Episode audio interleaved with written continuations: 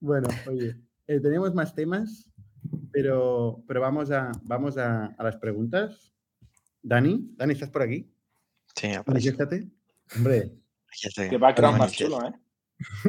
Sí, mira, lo, he cambiado. La oficina vacía, ¿no? Con Bernal seguramente. En la oficina. Claro que sí. Nosotros la cerramos. Vale, pues procedemos con las preguntas para que para que vean que todas las anotamos. De hecho, esta es de la primera sesión que, hemos hecho y es, ¿qué skills creen que debo adquirir para trabajar con, ustedes? Aplica para cada uno. Factorial, ITNIC, Latitud. Latitud, va, empecemos por latitud. Hostia, debo pensarlo, macho. Los otros que lo tenéis más, lo tenéis más mascado. sois, sois, bastante, sois bastante personajes los de latitud, ¿eh? Yo os tengo ahí al lado de yo. Requisito, ser personaje. Bastante, nerd. Tiene que ser como mínimo bastante nerd. Eso sí, eso sí. Ah, contesta, contesta, primero y luego, luego yo. Eh, a ver, yo, la gente que contrato eh, es gente que tiene, que tiene, tiene un motor interno. O sea, tiene energía, tiene un, tiene un drive. No es gente que, que tengo que empujar. Yo cuando veo que tengo que empujar a alguien, desde luego, eh, paso página. ¿no? Gente que tiene energía, gente que tiene curiosidad, gente que se hace preguntas. Yo nunca hablo del futuro, ese es un truco que estoy dando aquí que no me va a ir bien en las entrevistas, ¿eh? pero no me sirve de nada las hipótesis, los hipotéticos. Yo siempre hablo del pasado, el pasado es lo, más difícil de, o sea, no tiene matices del pasado, tiene matices, pero uno lo ha vivido, eh, son hechos, ¿no?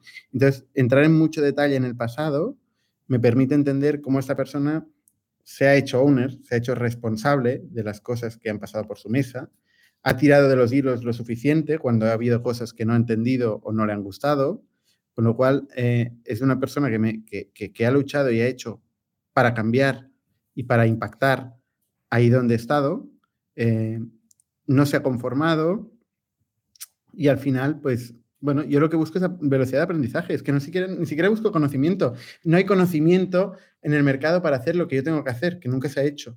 Lo que busco es velocidad de aprendizaje. Sí, entonces, si puedo entender del pasado, del pasado, que esta persona es rápida aprendiendo y tiene interés y tiene ganas, tiene energía, tiene drive, tiene optimismo, tiene buen rollo, se lo pasa bien haciendo lo que hace, tiene pasión. He hecho todas las skills posibles, ¿no? Todo. A ver, vosotros tenéis alguna versión diferente? Em, vale, pues le, doy yo. Eh, nosotros en Latitude, que además ahora estamos contratando eh, un, developer full stack eh, senior, y próximamente abriremos otras posiciones seguramente en, ventas. Tenemos que acabar de, ver el plan del año que viene, pero, pero se vienen cositas. Em, no, al final, muy de la mano de, lo que dices, Bernat. Em, yo, para mí la skill más importante es la curiosidad Em, porque es que sin curiosidad es, imposible que, quieras aprender, por muy rápido que seas capaz de hacerlo, si no tienes esa curiosidad es imposible. Em, la segunda sería la, velocidad de aprendizaje, efectivamente. Em, y luego yo, creo que hay algo que, valoro mucho, que es tener ganas de, hacer las cosas mejor. Eh, mejor que, lo que ya hay, mejor que lo que existe en el mercado. al final creo que es una, skill que no, sé ni poner nombre, no sé cómo se llama. Mastery. Mastery. No, pero no, es necesariamente Mastery. claro, pero al final Mastery. Eh, Exigencia, perfeccionismo. De tampoco, tampoco. O sea, al final es, es, querer hacerlo mejor que lo que hay. ¿sabes? Pues, aprende a hablar mejor. Tranquilo, ¿eh? Em, al, final yo, es algo que me he dado cuenta también que, es uno de mis drivers, ¿no? El, yo veo un, problema existente, veo una situación concreta, eh, entro en un área de, mi interés, obviamente, em, y la curiosidad me lleva ahí, pero el, drive me lo trae el querer hacerlo mejor, hacerlo mejor que los demás, mejorar la vida de alguien, eh, mejorar el mundo, que es un poco, un poco estándar y cliché. Eh, realmente creo que es uno de los, de los drivers más importantes para, al menos de, lo que yo considero a la hora de contratar. Romero. Ah, no sé si quieres añadir algo, ¿eh? ¿no? Yo todas las posibles eh, cosas buenas que puedes encontrar en una persona, ¿no? A mí me gusta que, que, haya ido a las mejores universidades, que haya trabajado en grandes empresas, Sí, que tenga un apellido de una familia importante. Sí. No, hombre, clave. Es sarcasmo. sarcasmo. Sarcasmo, que quede claro, que si no van, va a cortar Dani este snippet. Si no, no, Te van a poner en el Twitter. Espera la nota. No, hay, un, hay, una expresión, hay una expresión en inglés que me gusta mucho, que me costó tiempo entender, eh, que es eh, cuando alguien tiene un chip on their shoulder. Um, que es como gente que tiene ganas de demostrar algo al mundo, ¿no? O que, o que quiere, quiere ganar, porque pues quizá viene de una posición por debajo, quizá le han hecho una putada, y es gente que viene con un nivel extra de, de, hambre, de agresividad, de, prisa, que creo que es muy potente, ¿no? Y precisamente lo que yo decía de, pues de buena, sin, discriminar a nadie, ¿vale? Pero de buena familia, buena universidad, empresas grandes y tal, es gente que viene muy acomodada. A mí me gusta más la gente que tiene historias raras. Vaya generalización. No tiene, por qué, pero a mí me gusta más la gente que, que, ha tenido que luchar para conseguir lo mismo que otros no han tenido que luchar tanto. O sea, gente con orígenes un poco raros, eh, en general me impresiona más y, y, acostumbro a preguntar cosas más allá de la trayectoria profesional, es decir, oye, eh, pues mi experiencia es que mucha gente que ha tenido que emigrar, eh, coño, pues lo ha tenido más difícil. Y si han llegado al mismo sitio que otros candidatos, pues me han demostrado más capacidad de luchar, más sacrificio, más energía, más ambición. Y son cosas que no, que no es que lo ¿eh? busque, pero me suma puntos. Pues tú no has emigrado. Yo no he emigrado, ¿no? César sí. Yo sí. sí. De las Españas a la malvada Cataluña. bueno, Dani, más preguntas. Sí, aunque yo quería complementar con esto, no sé, estaba pensando en el caso de ITNIC, algo que un muy buen criterio principalmente por ser étnico, pero es eh, una persona que incluso quiera emprender, ¿sabes?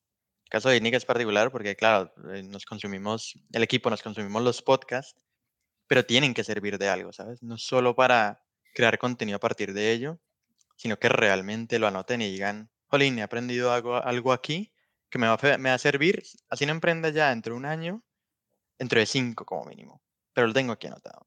Eso es eh, importante, Dani, avísame con tiempo, ¿eh? También. Si un día veis que deja de haber podcast es que Dani está emprendiendo. ya, ya, se lo he advertido a él muchas veces. vale. Eh, vale, ya hablando de esto un poco. Eh, ¿Alguna respuesta top para defenderse de la pregunta? ¿Qué ocurriría si el día de mañana una macroempresa de fuera, competidora del sector, se impone a hacer lo mismo que vosotros? Esta es la pregunta, que es una pregunta que yo reconozco que la he hecho alguna vez y es una pregunta totalmente absurda, pero la he hecho alguna vez. Iba a decir una cosa, sí, que ahora que has dicho que la has hecho tú, me sabe mal, a decir que los inversores buenos no hacen esta pregunta. Por eso. Pero bueno, todos hemos aprendido. Todos. Em, pero, o sea, es una pregunta, sí, y si, yo qué sé, si te atropella un camión mañana, pues la empresa pues es una putada, sí, realmente, ¿no? Eh, la realidad, mi experiencia es que las empresas grandes, eh, cuando ya tienen un buen negocio, tienen pocos incentivos, esto hay un libro que lo explica muy bien, que es de Innovator's Dilemma, tienen muy pocos incentivos para disrumpirse a sí mismas. Entonces, pocas empresas grandes consiguen eh, innovar eh, en otros espacios eh, a la misma manera que una nueva startup. Y, la única, yo creo que lo hemos dicho muchas veces, la única ventaja que tiene tu startup, seas quien seas, es la capacidad de ir más rápido que la gran empresa que tiene clientes, tiene dinero, tiene marca, tiene todo, tiene acceso a crédito, tiene absolutamente todo, menos la capacidad de ir rápido. Con lo cual, eh, asume que la empresa no podrá ir tan rápido como tú, yendo muy, muy rápido. Y luego, pues a veces la empresa grande te mata, porque resulta que sí que lo hace y te fusila, o sí que lo hace y compra un competidor tuyo, o hace un build-up, compra varios competidores tuyos y a ti no, y te machaca, pero en general las startups no mueren por esto. Yo no se me ocurre ninguna, y si no serían muy pocas, de startups que hayan muerto por esto. Mm. Yo justo ahora estaba hablando con un periodista del país que estaba sentado aquí a mi lado. Spoiler, va a salir alguna noticia de Factor en el país. Eh, Qué miedo. Y, yo, le decía una cosa que me, hablaba sobre emprendedores, ¿no? ¿Qué tiene que tener un emprendedor? La típica pregunta que nunca nadie ha hecho. Em, y, yo le decía, ¿cómo, ¿cómo un emprendedor es capaz de cambiar de modos? O sea, ¿cómo puede vivir en esta bipolaridad de pasar de súper optimista, me voy a comer el mundo, voy a hacer esto, tal, tal, y luego pasar a paranoico, extremo paranoico, decir, oye, este puede hacer lo mío, este otro player se puede meter en mi espacio y me puedo quedar sin caja, venture debt, tal, ¿no? O sea, cómo, cómo pasar de, estas dos etapas es importante. Entonces, yo creo que por mucho que sea una pregunta de mierda, yo creo que no es tan pregunta de mierda, ¿eh? Eh, el emprendedor tiene que tener una buena respuesta. Tiene que tener una buena respuesta. Tiene que conocer el mercado. No puede decir, no, esto es una pregunta de mierda. No. O sea. Mm. obviamente no se puede contestar esto. Con lo cual, más vale, más vale que tengas una, teoría de por qué eh, Looker no va a hacer un sistema de visualización de data eh, que, que, compita con lo que está haciendo César, ¿no? Eh, o por qué no tal. O sea, más vale tener un criterio en eso. Sí, o sea, yo creo que no es una pregunta buena, pero estoy 100% de acuerdo con que la ganas con un, con un dominio absoluto de, de, tu, de, tu, espacio. O sea, sabiéndolo todo sobre tu competidor. Ahí tú, el inversor dice, ok, este tío sabe mucho más que yo, eh, me callo y voy a otra pregunta. 100%. Venga, ¿qué más? Por cierto, la gente que nos está escuchando en YouTube, ahora es el momento para eh, escribir una pregunta, si tenéis una pregunta. Es más fácil escribir que, que a veces levantar la mano en directo en, los jueves. Sí, aprovecho precisamente para la de, para la de José oh. Luis. Es bastante particular. Eh, bueno, mencionando el caso de, de Clicars, que Pablo Fernández, que lo recomendamos a tope, eh, mencionaba que la idea de negocio la consiguieron haciendo un Excel, anotando ideas y posibilidades. ¿Y cómo veis el tener un equipo, pero no tener idea? Seguir, seguir el mismo approach. Yo, no sé, cuando viendo esta pregunta, eh, me imagino a veces cuando el, este precisamente querer emprender, el, tenemos un equipo top y decimos, ¿pero qué hacemos? ¿Recomendaríais hacer un brainstorming? Como, ¿Qué problema solucionar? ¿Somos buenos en general? ¿Somos buenos? ¿Hacemos brainstorming? Sois tan, sois tan buenos que, joder, no encontráis ningún problema en un mundo lleno de problemas. o encuentran muchos y es cuál es el que podemos abordar. No sé. ¿Pero habéis pasado por esta, por esta etapa? Yo, la verdad que no. Eh, yo, tengo un workflow con cientos de ideas que se me han ido ocurriendo de problemas que he tenido eh, yo mismo a los, que, a los que me he enfrentado. Em, al final, yo, es que pienso que la idea es, lo más fácil y es que realmente es, lo que menos importa, porque al final tú empiezas por la idea y acabas haciendo una cosa completamente distinta. Eh, vas rascando, rascando, rascando y, entendiendo más sobre cómo resolver ese problema concreto para ese grupo de gente, ¿no? Em, yo para mí es lo de menos. Eh, soy muy em, como el, meme este del Meetwip. Eh, hay, que hacer cosas. Y haciendo cosas descubres problemas y, problemas que, merece la pena resolver. Así que lo, más fácil es ponerse a hacer cosas, sea lo que sea. La idea es lo fácil. Lo difícil es el nombre de la startup. Eso sí que es difícil. es difícil de cojones. Ahí sí que he hecho Excel y brainstorming. Sí, estoy de acuerdo. yo, lo, que, lo que intento, o sea, eh, hablar con gente, hablar con gente con quien, para quien te apetecería trabajar, tu target, tu target, empresas, por ejemplo, en mi caso, pues es de empresas. SMBs, que es lo que me gusta, lo que he hecho toda la vida. Entonces, hablar con ellas, encontrar problemas y, intentar encontrar problemas que se queden en mi, cara, en, mi cabeza, ¿no? No sé, porque hay cosas que me, las cuentan y se me olvidan. Pero hay otros que no paro de darle vueltas, no paro de darle vueltas, Entonces lo voy contando a otra gente, oye, ¿qué te parece tal? Tengo, creo una hipótesis de una posible solución muy rápido. Entonces lo cuento, oye, ¿qué, cómo verías esto? Ta, ta, ta, y, y, ese proceso iterativo me dura un tiempo. Cuando me dura un tiempo, eh, es señal de que, de que hay algo, al menos para mí, eh, me ha pasado. No sé. Venga, ¿qué más?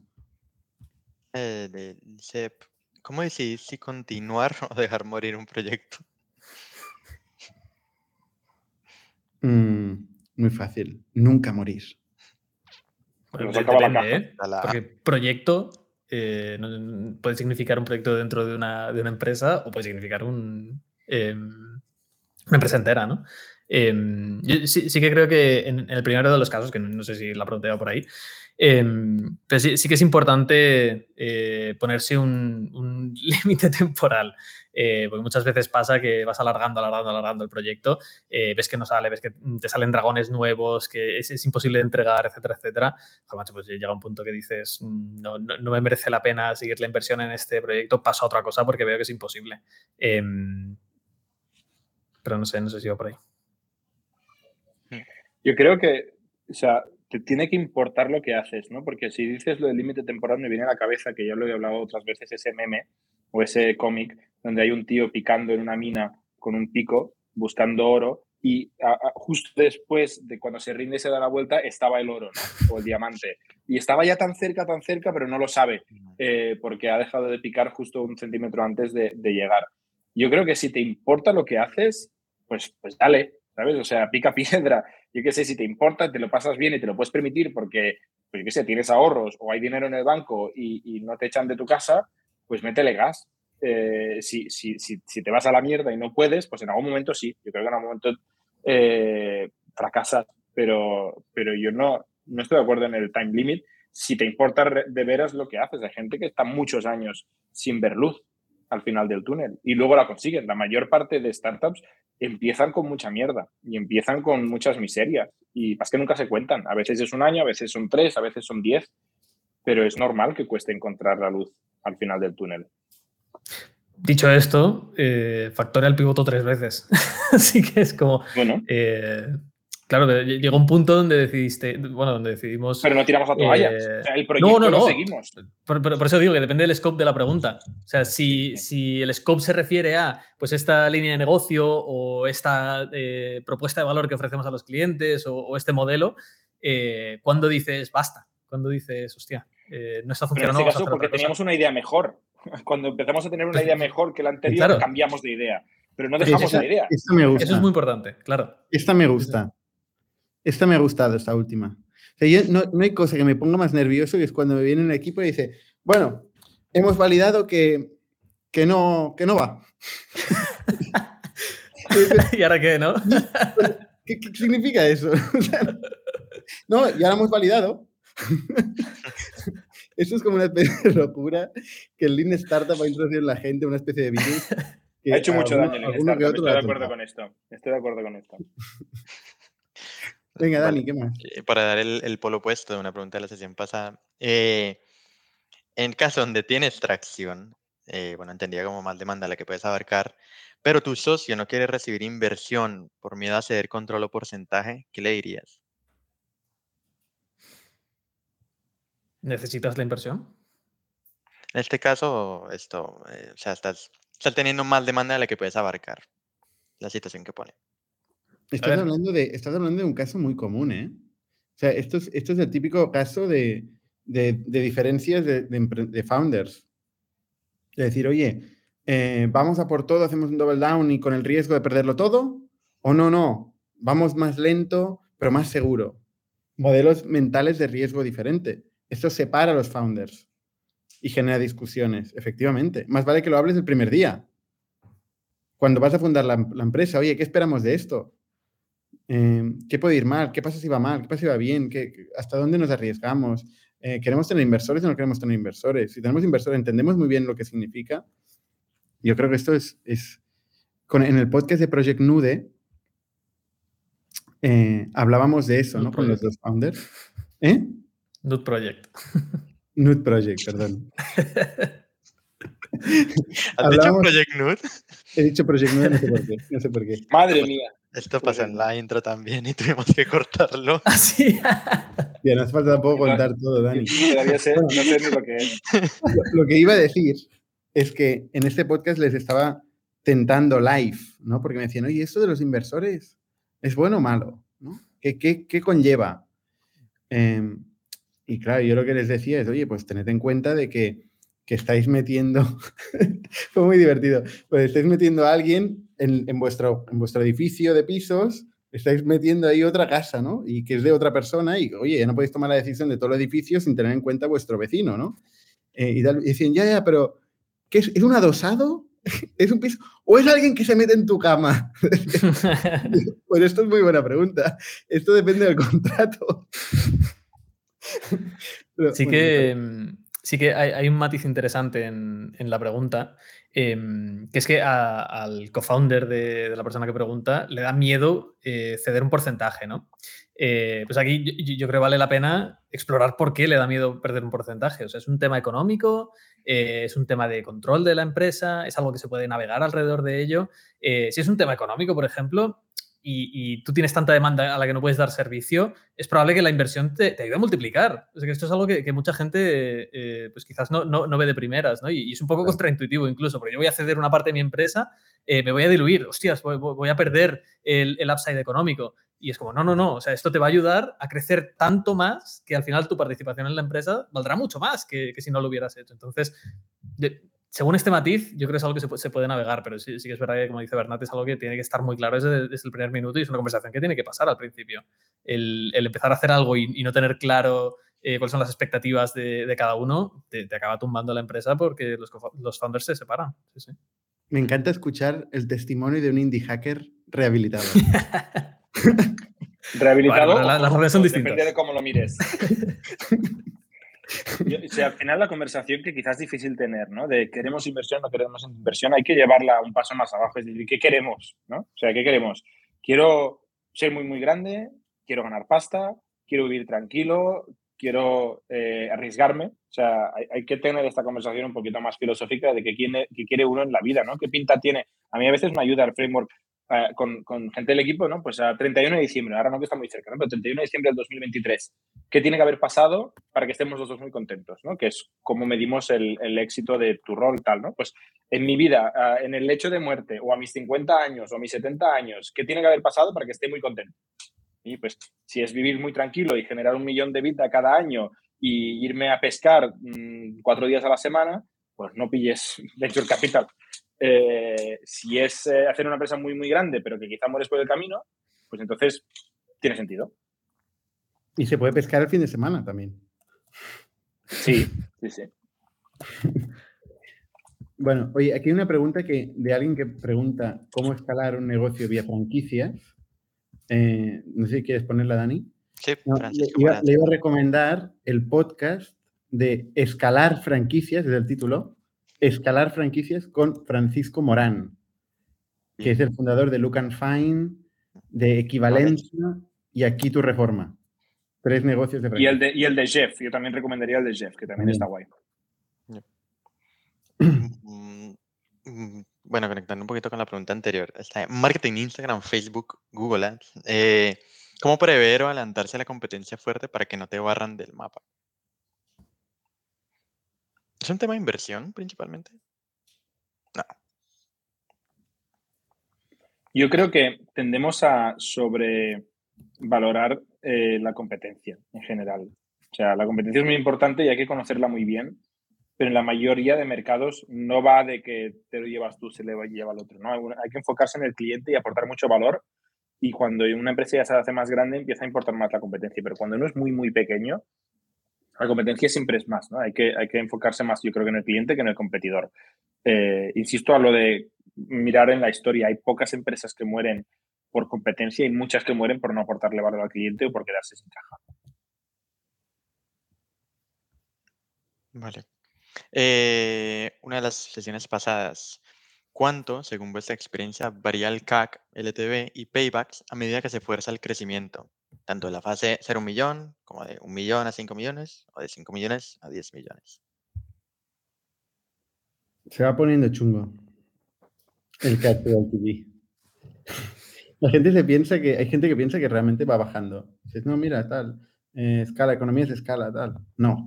A la práctica, em, empiezas en un nicho muy productivo, cuando encuentras el product market fit, encuentras ahí un nicho que funciona muy bien, que convierte muy bien, y luego te vas saliendo cada vez más para conseguir volumen de tu nicho original, el que te producía el buen win rate, la buena conversión, los buenos retornos, los buenos paybacks, y cada vez vas cogiendo cosas que ya no son exactamente lo que tal, le vas enchufando tu producto. Eh, no es exactamente así, ¿eh? pero, pero a escala, al límite, eh, al límite acaba pasando esto. Entonces, ¿qué pasa? Bajan las conversiones y suben los CACs. y eso por no decir que puede ser que te metas en otros nichos donde haya otros escenarios competitivos con otros CACs estructurales, porque hay otros competidores. Entonces, eh, crecer es duro, pero es más fácil que generar valor. Es más fácil que encontrar product market fit. Para mí lo más duro es encontrar product market fit. Encontrar un, ¿qué es lo que, donde, bueno, donde estáis un poco latitud, ¿no? O sea, y para mí esto es lo... Lo sabes 100%. Es durísimo. Sí, sí. Pero oye, luego cuando ya has encontrado un cliente o un par de clientes, tres clientes, que más o menos estáis ahí resolviendo el problema, están contentos y tal, y se produce este feedback, bueno, luego, ¿cómo, cómo encontrar audiencias a escala? Pues está inventado ya. Encontraréis a alguien, contrataréis a alguien que os ayudará. Pero, ¿cómo conseguir resolver un problema nuevo con una solución creativa y diferencial? Good luck. Quería añadir una cosa solo, porque creo que en la, en la pregunta hablaba de CAC to Lifetime Value concretamente, que creo que lo hablamos hace una o dos semanas en la tertulia también, pero que, o sea, yo, lo que ha dicho Bernardo, suscribo 100% en CAC. O sea, el CAC sube, tiende a subir. Eh, yo creo que en CAC to Lifetime Value o Payback Period, que es como lo medimos nosotros, ahí hay una manera de mantenerlo flat, que es subiendo precios, aportando más valor al cliente, haciendo mejor producto, subiendo precios, cobrando a clientes más caros y que aunque te suba el CAC, el CAC to Lifetime Value no tiene por qué subir. Puedes mantenerlo igual o incluso mejorarlo si tú eres capaz de generar más valor y capturar más valor a través de, precios o, optimización de, de márgenes, etcétera. pregunta me causa curiosidad. Eh, ¿Tenéis un Directors and Officers Insurance? Esta pregunta es mía. Mm, ¿Sí, no? Sí. sí. Pero porque dice, ¿cuándo es necesario contratar, contratar un Directors and Officers Insurance? ¿A partir de qué ronda es imprescindible? ¿Y cuál es la cantidad habitual que cubre el seguro?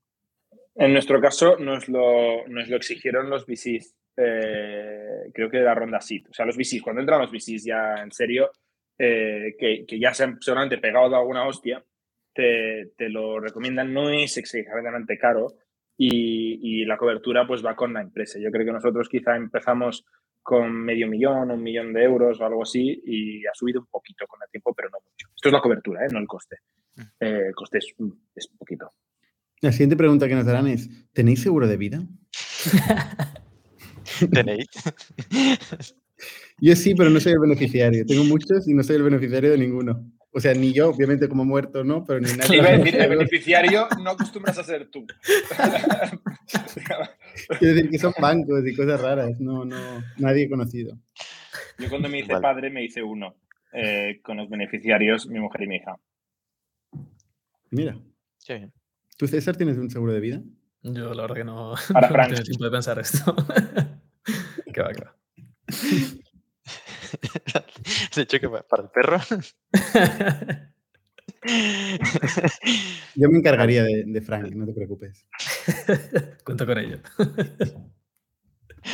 Bueno, eh, ya, ya, está, ¿no? Eh, una más. ¿Una más? es, que es de una fan, tú la conoces. tienes prisa, Bernard. Ya está, ya está, ¿no? Ya está. Vámonos. aquí nadie te está parando, te voy a buscar a la tercera planta. no, última, es de Isa Anthony, tú la conociste, fan del podcast. Cuando erais 100 en el equipo, ¿qué proporción eran developers y qué proporción marketing, ventas y success? Yo no me acuerdo. No sé vosotros. Cuando éramos 100 en el equipo, em, esto era hace dos años.